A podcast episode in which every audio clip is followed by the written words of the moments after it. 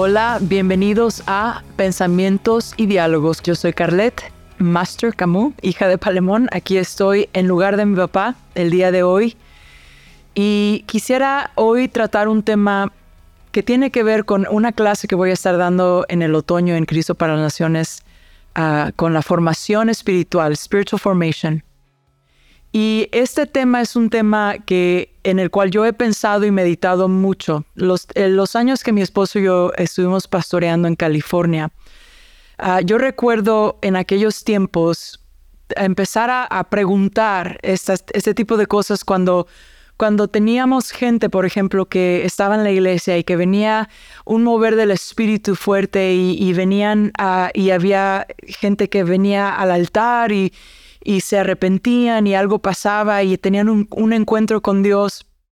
Pero luego al otro domingo eh, volvían a pasar a lo mejor por el mismo problema y así sucesivamente.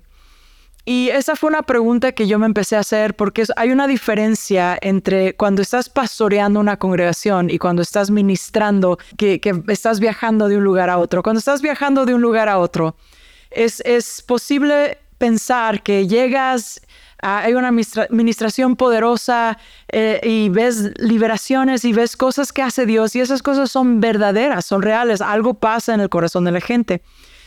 Pero tú te vas y el que se queda con la gente es el pastor y es el pastor el que se empieza a percatar de que a, veces no hay un crecimiento en la gente ah, que quisiera ver. Entonces, estas son las, el tipo de preguntas que yo me empecé a hacer como cuando mi esposo y yo estuvimos pastoreando.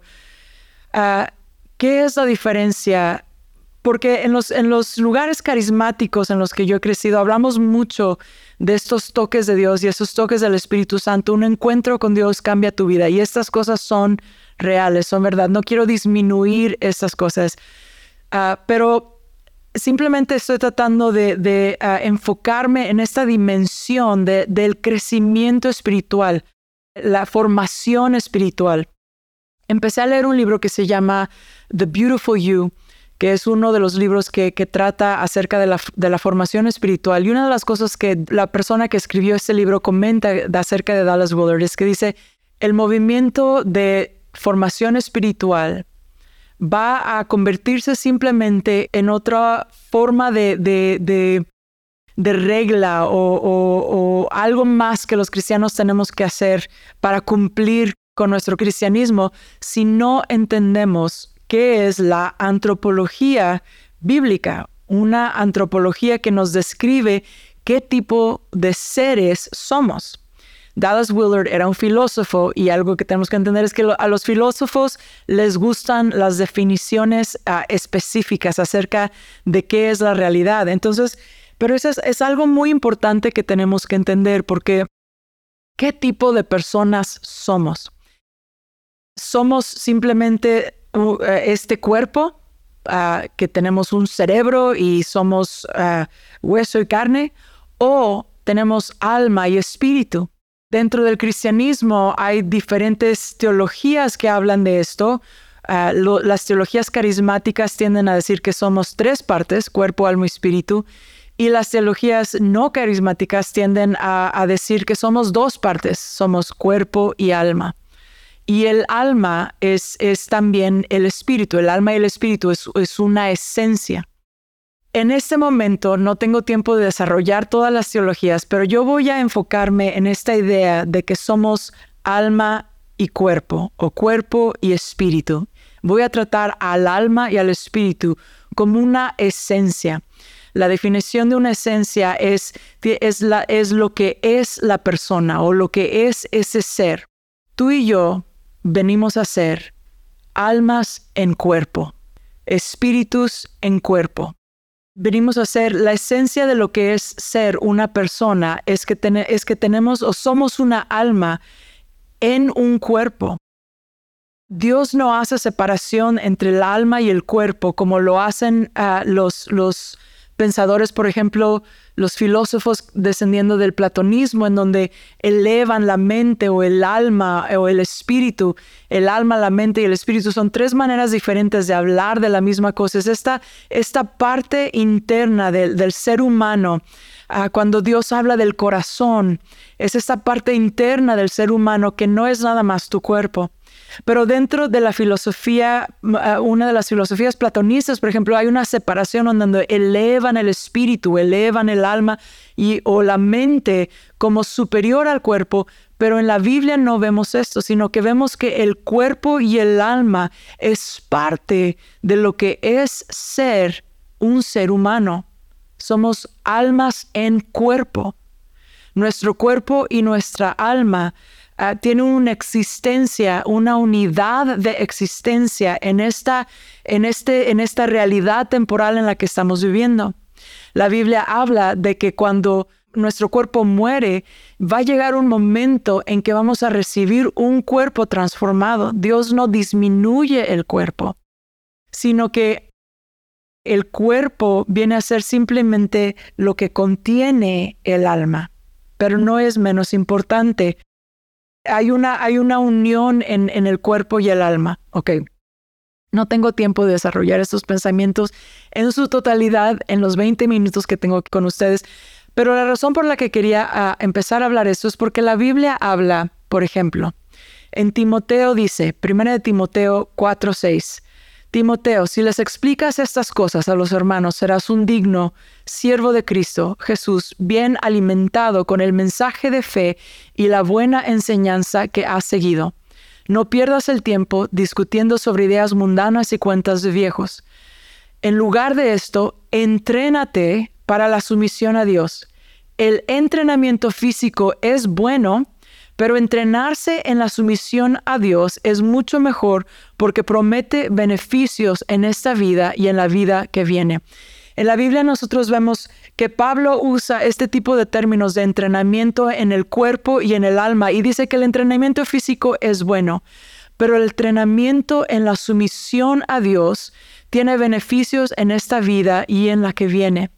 Hay otras partes en donde Pablo habla acerca de, que no peleamos en esta vida como soldados ah, peleando simplemente dando golpes al aire, sino que entrenamos nuestro cuerpo en su misión porque hay una meta eterna.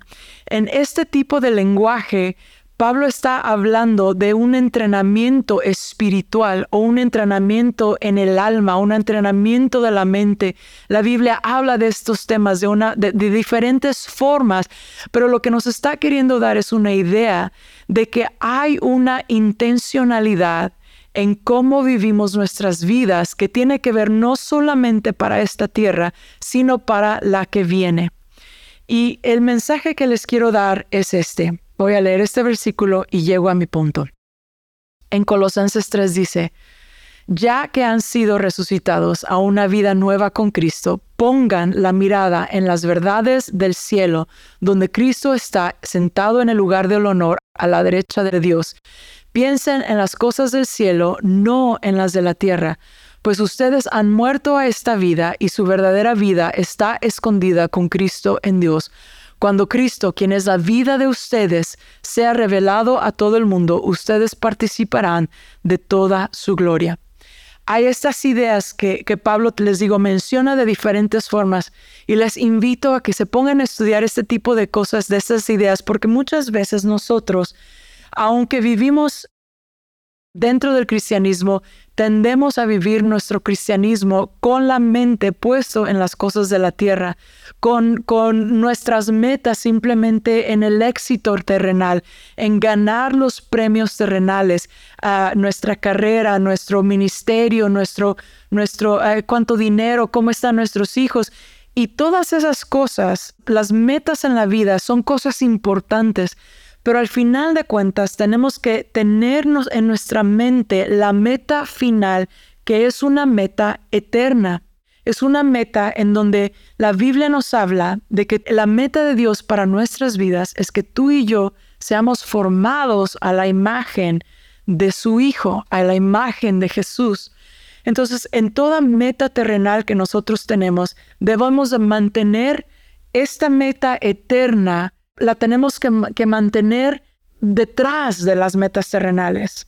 O sea, tenemos aquí la meta terrenal, pero detrás de esa meta está la meta eterna y estamos corriendo nuestra carrera, pero siempre con nuestros ojos puestos en Jesús, el autor y el consumidor de nuestra fe, y, puestos en, la eternidad, puestos en las cosas del cielo, que son lo que guían el tipo de persona que tú y yo vamos a ser. Pablo dice que el ejercicio físico cuenta, es beneficioso para nuestra, para nuestra vida en esta tierra, pero que la sumisión a Dios cuenta no nada más para esta tierra, sino para la venidera.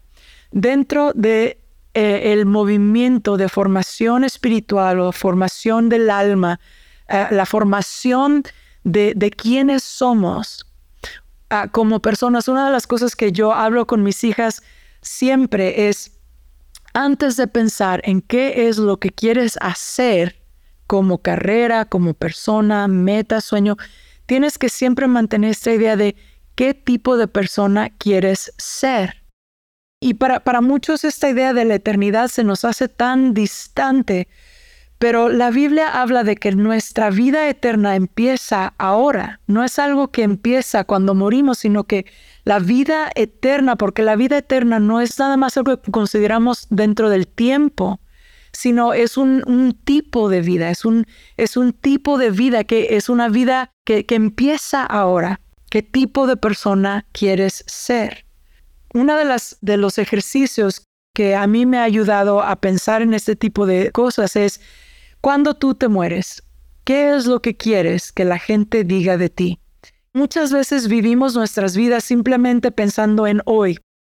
Y la mentalidad del mundo es hoy. Solo tienes una vida, vive tu mejor vida, vive tu vida hoy, hoy, hoy. Y sí es importante vivir nuestra vida dentro del presente. La Biblia también habla de estos temas. ¿no? Hoy es el día de salvación. Si hoy escuchas su voz, no endurezcas tu corazón. Entonces hay una importancia en el hoy, pero, pero el hoy no puede ser mayor a, a la eternidad a qué, a qué tipo de persona quieres ser. Entonces, dentro de estos conceptos de la formación espiritual, tienes que empezar a meditar en, en, las cosas que Dios, las promesas de Dios, las cosas que Dios ha, ha hablado para ti como persona, las cosas que Dios ha dejado para ti una de las de las de, los propósitos que el Westminster Catechism habla acerca de cuál es el propósito del ser humano y es ah, glorificar a Dios y disfrutarlo por siempre. Glorificar a Dios tiene que ver muchas veces con esta idea de, de, de qué es lo que la responsabilidad que tenemos para con Dios como seres humanos. Pero el disfrutar a Dios tiene que ver con entender que Dios Ah, no es nada más un Dios al que, al que se le debe algo, que es real, le debemos a Dios todo porque es Dios. Dios debe de ser alabado porque es Dios, porque Él es uh, quien es el, ser supremo. Esa no es responsabilidad como, como criaturas al Creador, como seres ah, humanos ante Dios, pero también dice que debemos de disfrutar o, que, que parte de nuestro propósito es disfrutar a Dios. La Biblia dice, ven y prueba la bondad de Dios, las promesas de Dios para nosotros, la ley de Dios, todas las cosas que Dios nos da en esta vida tienen que ver con estas dos cosas, con la responsabilidad de quienes somos como seres humanos delante de Dios, pero también cómo disfrutamos a Dios en nuestra vida hoy. Y estas cosas tienen que ver con en lo que estamos meditando y en la intencionalidad de cómo vivimos nuestras, nuestras vidas hoy hacia la eternidad, hacia las metas eternas en nuestra vida. Entonces, esto es un tema muy grande, pero quería empezarlo hoy porque ah, esta es la, la clase que estoy empezando a preparar para el otoño y esos son los pensamientos que que he empezado a meditar en este verano mientras preparo mi clase. Y la invitación es esto. Si la Biblia es verdad, si el cristianismo es verdad, si todas esas cosas son verdad, contienen dentro de ellos no nada más las verdades que muchas veces consideramos religiosas, ¿no? O sea, vivimos nuestra vida como tengo que hacer esto, tengo que ir a la iglesia, tengo Pero entender todo esto como una realidad total y como personas, como seres humanos, si nuestra antropología tiene que ver con que nosotros somos esta alma en un cuerpo, teniendo una experiencia en donde el vivir nuestra mejor vida tiene que ver con vivirla con nuestros ojos puestos en Jesús, puestos en estas, uh, realidades eternas, en disfrutar a Dios, en tener nuestra meta como el regresar nuestros ojos a esta eternidad, a, Jesús que es el autor y el consumador de nuestra fe. Entonces, mi, mi uh, lo que yo quiero animarte en esta tarde o mañana, no sé qué, cuando vayas a ver este video, pero es empezar a meditar en estas realidades, en estas verdades, en las promesas de Dios, como algo que empiezan a definir la formación de tu espíritu, de tu alma, que, que no hay una división entre, entre todo lo que haces, lo haces para la gloria de Dios. Todo lo que haces, lo haces con esta meta de esta persona que quieres ser? ¿Cuál es esta imagen que Dios dice que su propósito para nosotros es ser formados a la imagen de Cristo? Entonces te invito a meditar en estas cosas y que empieces a pensar en estas cosas. En el próximo capítulo voy a hablar acerca de las disciplinas espirituales que nos ayudan en nuestra meta de esta formación espiritual así como entrenamos nuestros cuerpos con ciertas metas para nuestro desarrollo físico, entrenamos nuestro espíritu, nuestra alma, nuestra mente con ciertas metas en nuestro desarrollo del tipo de persona que queremos ser para la eternidad. Entonces, te invito a que empieces simplemente hoy a decirle, Espíritu Santo, abre mis ojos, abre mis oídos, Ayúdame a entender, a captar estas verdades espirituales, estas verdades del alma, esas verdades que van a, empezar a ayudarme a entender que esta totalidad de la vida que tú me has dado la voy a no solamente desarrollar en éxito, sino a disfrutarla conforme mi mente empiece a ser formado a, lo que es la verdad y lo que es la realidad conforme a lo que tú hablas en tu palabra. Abre mis ojos, abre los ojos de mi entendimiento para que te pueda conocer. Gracias Señor, en el nombre de Jesús. Amén.